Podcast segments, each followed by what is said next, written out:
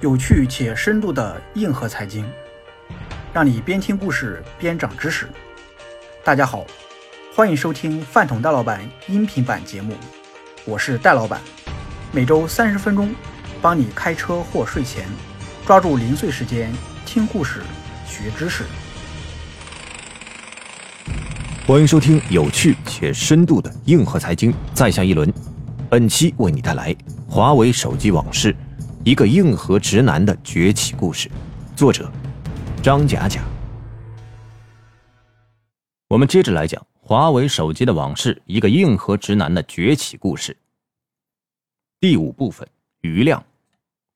写华为手机不能不提荣耀，提荣耀就不能不提一个人——刘江峰。摇晃的红酒杯，手中的雪茄，耀眼的玛莎拉蒂，家里上千个音响器材。文章引用的都是米兰昆德拉、索雷斯库，恰似菲茨杰拉德笔下的盖茨比，奢华而迷人。但这些如爵士年代般的特质，放在一个华为人身上，就会显得格格不入。这个人就是刘江峰。用他自己的话说：“我在华为是个另类。”论起在华为的资历，刘江峰和余承东不分伯仲。他一九九六年加入华为。参与了中国第一个自主开发的 GSM 系统的研发，接管荣耀之前是南太平洋地区部总裁。在职务上看，余承东是刘江峰的上司，但在早期，荣耀这条线上基本是独立的。华为高层的意图也很明显，两条腿走路，不管黑猫白猫，最后抓住老鼠的就是好猫。二零一三年十二月，余承东宣布荣耀品牌独立。刘江峰回国出任总裁。这一时期，国内智能手机的厮杀主战场仍然集中在千元机。小米模式、粉丝经济和电商分销已经成为一种成功模式。专门画出一条线狙击小米，成为一种共识。荣耀的任务也很清晰：全面复制小米。小米模式能成，那华为就也搞一个。这个时候，刘江峰那些另类的个人特质就派上了用场。他文艺自我，灵活洒脱，具有互联网气息，在华为人眼里，一些吊儿郎当的毛病反成长处。相比余承东的微博营销，儒雅帅气的刘江峰亲自挂帅出现在荣耀的宣传海报上，配上“勇敢做自己”这样极具煽情的话语，堪比聚美优品的陈欧。在电商渠道、品牌打造、用户定位各个方面，荣耀也在像素级跟随小米。最后的结果也是超出了所有人的意料，近三十亿美元销售额，两千万部手机销量，三十倍的增长。刘江峰主导下的这一年，哗一下，荣耀横空出世。华为手机折腾了多年，终于有一条路爆发了，甚至开始能跟小米分庭抗礼。本来是要用荣耀打红米，结果打到小米身上去了。但在一番辉煌业绩之后，刘江峰很快在二零一五年年初马上就辞职了。刘江峰自始至终都没有彻底蜕变成一个纯粹的华为人。从一九九六年加入时就有六千元月薪，一路做到华为高管，年薪八位数，功成名就。反正就是钱有很多，怎么花都花不完。高光时刻，他却引经据典，洋洋洒洒写下告别书：“时间未老，理想还在。”华为几十万人的公司就像一个小型的封闭社会，里面的人单纯直接，老板部署好任务，每个人只需要超强的执行力，攻下山头即可。这种文化被余承东描述的栩栩如生。任总的特点是地图画的大大的，图画好了，大部队全压上去。我们都向老板学到了这一点，用未来之光凝聚大家，不是钱的问题。但时间越久，自我的坚持就会越少，最后完全华为化，而这种童话，刘江峰是不情愿的。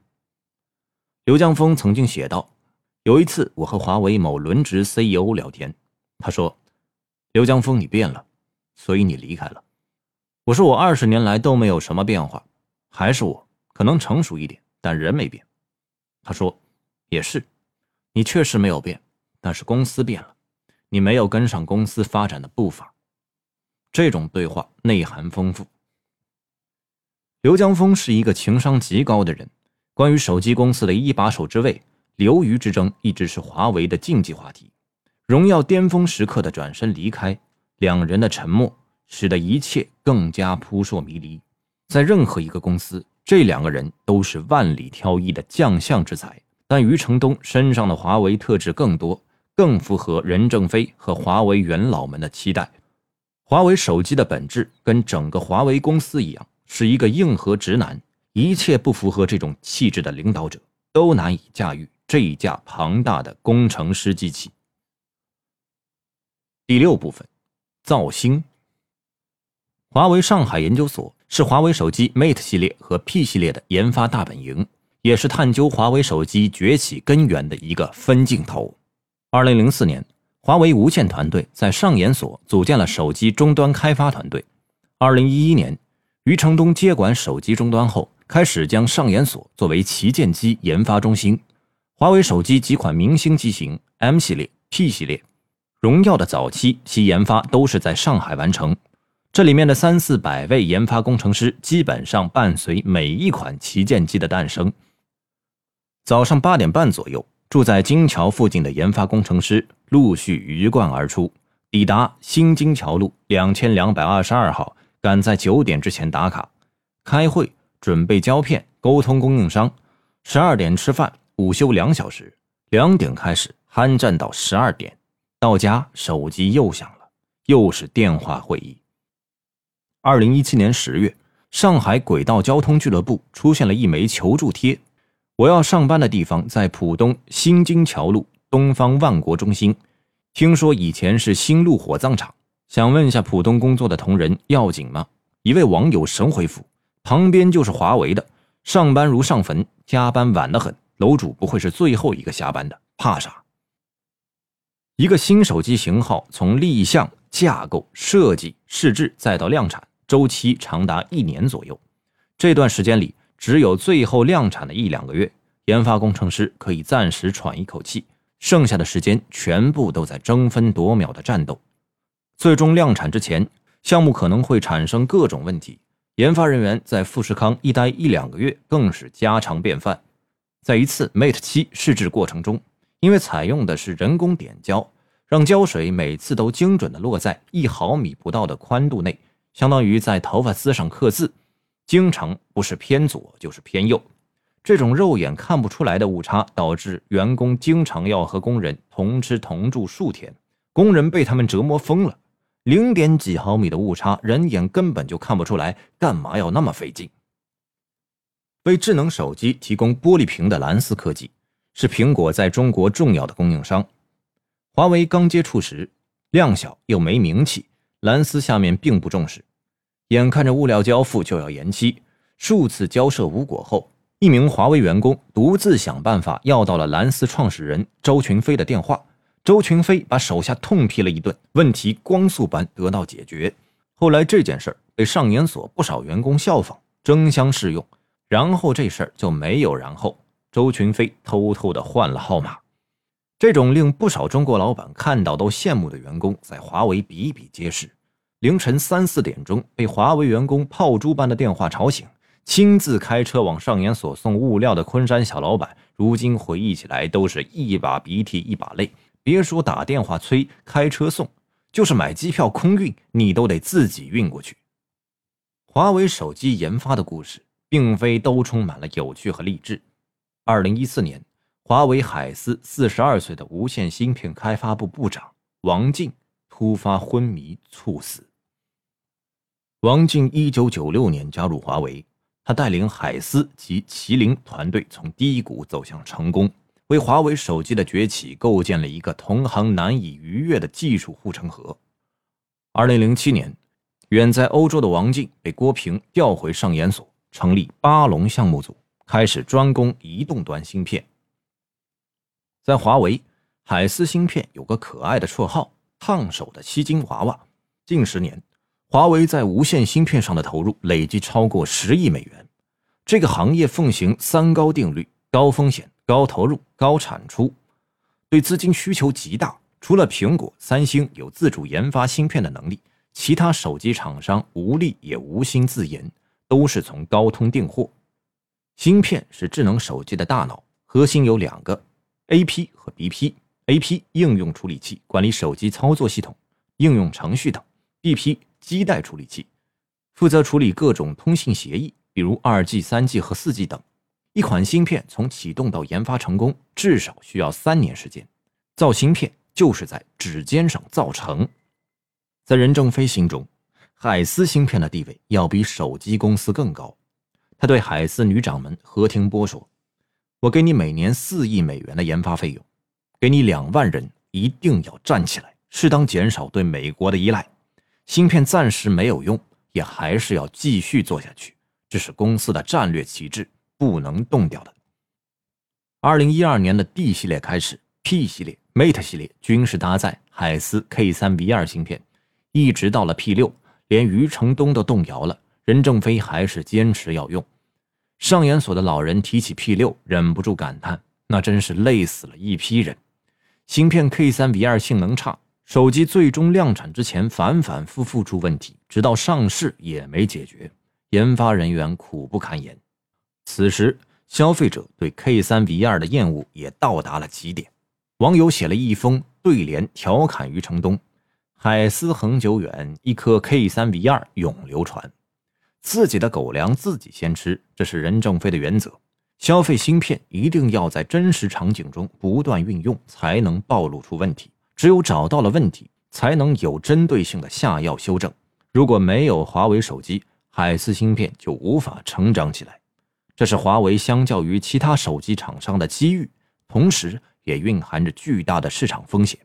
错过攻城略地的窗口期，丢失用户。要不要投入这么多来做芯片？为什么一定要用垃圾的 K 三 V 二？华为手机是不是不够互联网、不够社会化营销？外界质疑加上内部担忧，夹杂着对互联网热的羡慕，在二零一三年左右汇聚成一个问题。华为手机要陷入创新者的窘境了吗？二零一四年新年，任正非发表了名为《华为要做追上特斯拉的大乌龟》的讲话。在他看来，互联网是个降本增效的工具，不会颠覆产业，更不可能改变商业的底层逻辑。智能手机的底色是制造业，令果粉疯狂的工业设计、软硬件系统背后是库克超一流的全球供应链管理能力在支撑。核心零部件完全自产的三星手机背后，是让很多手机厂商闻风丧胆的三星半导体。华为基本法第二十三则，我们坚持压强原则，在成功关键因素和选定的战略生长点上，以超过主要竞争对手的强度配置资源，要么不做，要做就极大的集中人力、物力和财力，实现重点突破。海思芯片在任正非心中是华为手机的长远战略投资，一定要集中强攻，直至拿下上甘岭。二零一三年，华为 P6s 搭载全新的麒麟九幺零芯片问世。二零一四年，P7 搭载麒麟九幺零 T 亮相，一直迭代到华为 P 三零的麒麟九八零芯片，已经能够 PK 行业老大的高通骁龙八五五，从万年被骂的垃圾。到跻身世界一流芯片行业，海思最终做到了任正非的期许，一定要站起来，减少对美国的依赖。二零一八年五月，美国商务部选择用芯片制裁中兴，创始人侯为贵重新出山。七十六岁的老人拉着行李箱半夜在深圳机场赶路的背影，让不少国人潸然泪下，也让不少人感慨：还好。我们还有一个华为，这些成绩背后是华为人透支的青春在支撑。一些员工心中，华为成了一座围城，外面的人挤破脑袋想进来挣钱，里面的人赚了钱想赶紧走了保命。近三成员工可以在零点前入睡，百分之二十二员工的体脂率超标。除了王静，二零零六年员工胡鑫宇猝死。二零一六年，四十一岁的华为员工魏延正癌症去世。二零一七年，二十二个月没有休过假的员工齐志勇过劳而死。华为前副总裁李玉卓在离职后写的《我为什么离开华为》当中吐槽华为的加班文化，其中他与任正非的对话在网络上广为流传。无法忍受长期异地分居和超负荷加班的他提出离职，任正非却对他说。这样的老婆，你要她干什么？不过，这个故事后来被任正非在中国企业家的采访中否认。世人只知道华为员工丰厚的年终奖，却不知道成功要付出的代价竟是这样惨烈。第七部分崛起。国内智能手机黄金十年浪潮中，苹果和三星是创业者面前的两座高峰。二零零七年，iPhone 横空出世，重新定义了手机。二零一二年以后，三星通过大屏手机切入中国市场，迅速走红。二零一一年推出 Galaxy Note，二零一二年推出 Note 二，全网销量超过三千万台，移动部门成了三星的摇钱树。三星手机也顺利跳入第一梯队，剑指苹果。华为看到了大屏手机这个机会，他们开始酝酿一个名为 Mate 的项目。这款新型的手机屏幕比三星最畅销的 Note 2还要大0.6英寸，同时还有强大的电池续航和当时国内最全的视频解码功能。这个系列日后收获了一大批忠实的中国直男粉丝，他们还给这款手机起了一个很直男的爱称——华为美腿系列。华为手机真正被大众所熟知，是售价近四千元的高端机 Mate 7的问世。这款手机问世之前，产品经理李小龙自己咬着牙做了一个史上最大销量的预测：一百二十万部。这年，小米的全球总销量已经突破六千万台。二零一四年年底，销售代表们汇集到上海认证 Mate 七的销售份额。国内最大代表处的同事上台，伸出一根手指：一万部。见罢，李小龙的心都凉了。此时，其他代表处同事还在喊：“这么多，兄弟，你悠着点儿。”谁知这一款被直男消费者们戏称“美腿七”的手机一上市便成了爆款。上市第一周，经销商认销的指标都已售罄，地方要求开始补货，黄牛加价销售的现象更是遍地都是。甚至万科的郁亮问了一圈都买不到，无奈之下走后门找到了余承东，余承东借机送了他一部。Mate 7搭载了华为最新的海思麒麟925芯片。这一年，苹果在中国爆出了安全门隐患，南海争端越演越烈。一个微妙的变化在政企精英中蔓延：大屏幕、信号强这些技术指标背后，一颗自主研发的中国心，一个充满高涨情绪的时代潮汐。这两点才是藏在 Mate 7背后那只巨大的上帝之手。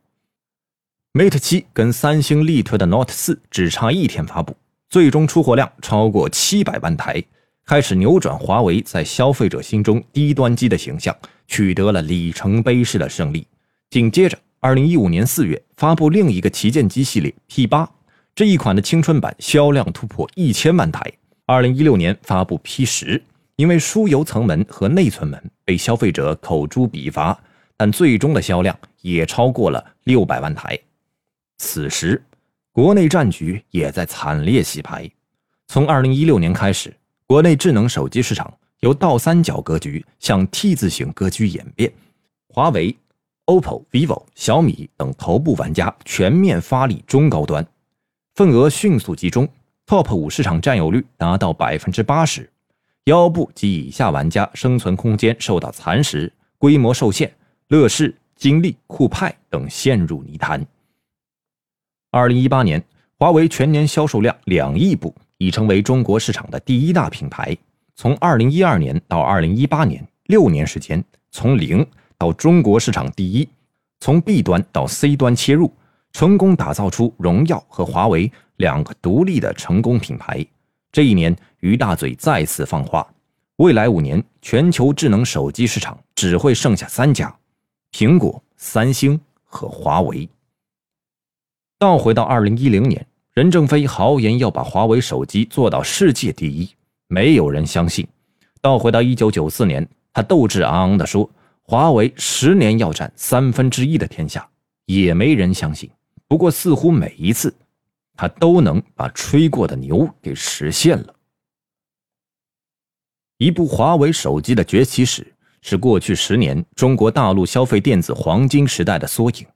余承东。段永平、雷军、黄章、周鸿祎、刘江峰、刘作虎、罗永浩、贾跃亭，将相良才，群雄逐鹿，你方唱罢我登场，十年的风口，眼看他起高楼，眼看他宴宾客，眼看他楼塌了。全球科技电子行业产业转移，巨头采购模式变化，资本市场的繁荣和支持，企业家精神和中国工程师红利交相辉映，勾勒出了一个波澜壮阔、英雄辈出的年代。中国智能手机从低端起步，打败三星，追逐苹果，一个万亿级市场，最终由国产品牌占据主导，完成逆袭。这其中，无数人问过这个问题。华为为什么能异军突起呢？任正非在战略务虚会上给出这样的答案：方向要大致正确，组织要充满活力。通讯业务是华为的主航道，这一点从未动摇。进而切入手机市场，攻下芯片。任正非和华为上上下下犯过很多错误，但对商业本质的把控，对优秀人才虚怀若谷，以及不断试错。快速自我修正的制度从来就没有变过。同样，十年后我们讴歌华为，但崛起背后的艰辛和苦难，也只有华为员工和家人才能够体会。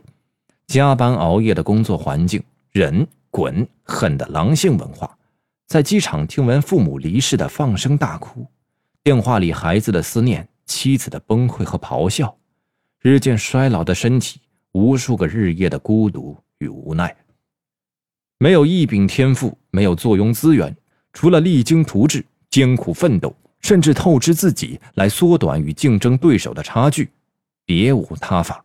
这样的故事，不就是我们这个民族四十年来的缩影吗？